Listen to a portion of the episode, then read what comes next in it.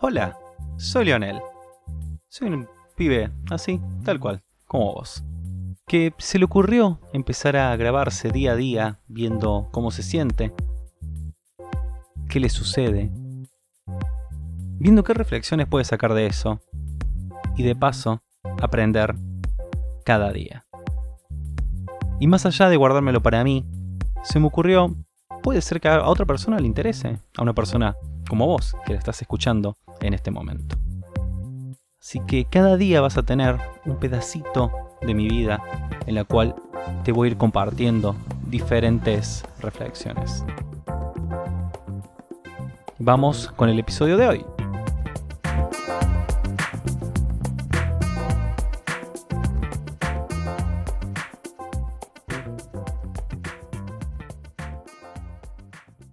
Viernes 27 de marzo, día 8 de esta cuarentena. Hoy viernes finalizamos la semana de todo el proceso creativo de Hackathon, el proyecto que le venías contando, en el cual 50 personas divididas en equipos se juntaron durante toda esta semana en reuniones diarias virtuales, pensando y analizando problemáticas, viendo oportunidades y flasheando ideas para hacer prototipos.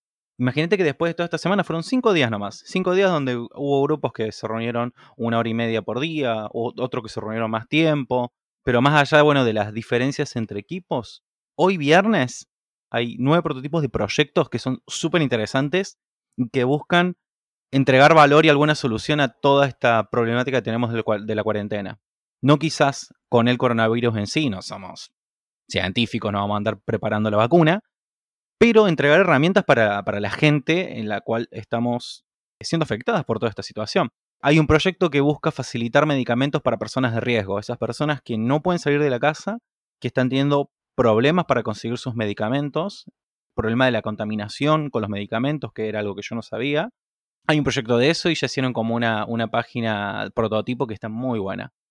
Después, una propuesta que me encantó, que es mimar al personal de salud eh, a futuro se llama Birra y Aplauso, me pareció interesante como, más allá del aplauso que hacemos todas las noches a las 9, comprarle una cerveza para alguien, para alguien del personal de salud a futuro. Arreglar con, con bares que eh, precisamente en este momento están en, baja de venta, básicamente no están pudiendo laburar, darle un ingreso comprando una cerveza a futuro para dársela a un personal de salud. Y es como, uno, le das un mimo al personal de salud y dos, reactivas un poco la economía de los bares que está un poco de caída. Y la última, de, la, bueno, de las que más recuerdo y que más me llamaron la atención, hay herramientas para poder llevar educación a los infantes de la casa. Esta última realmente es necesaria porque es complicado, porque nuestros padres no están a veces tan preparados para ayudarnos didácticamente a hacer la tarea. Está bien que yo quizás cuando era chico era un poquito más autodidacta, me podía sentar y hacer las cosas, no tenía problema con eso.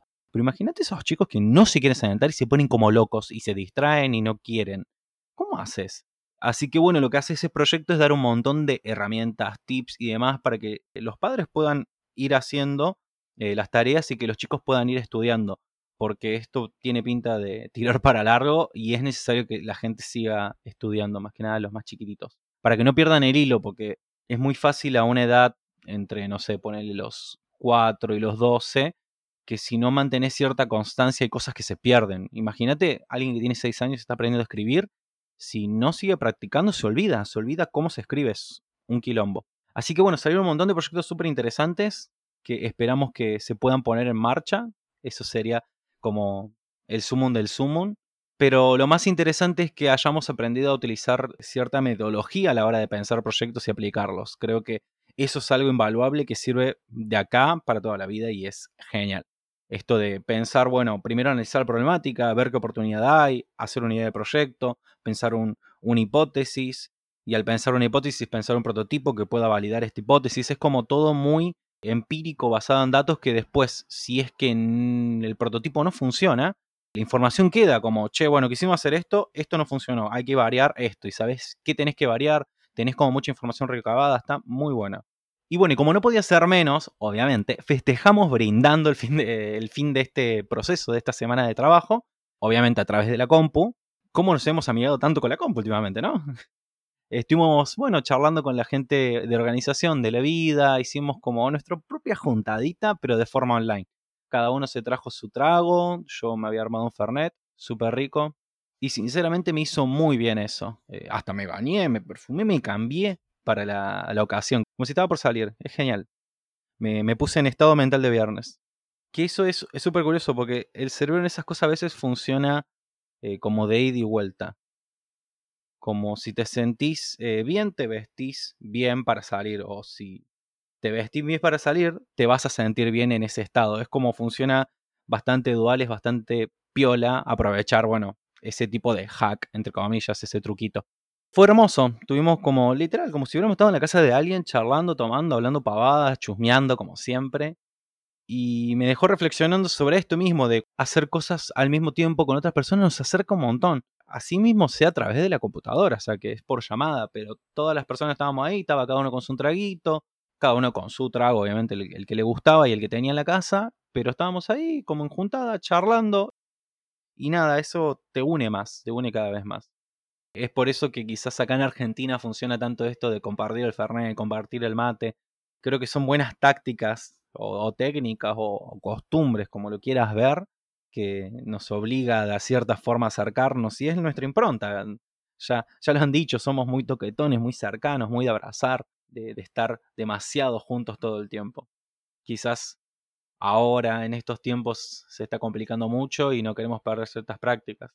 Creo que sí, es verdad. Yo creo que ahora en, unos días tengo una juntada de mate con, alguien, también versión virtual. Y es súper valioso. Es súper valioso tener esas cosas, no, no perderlas.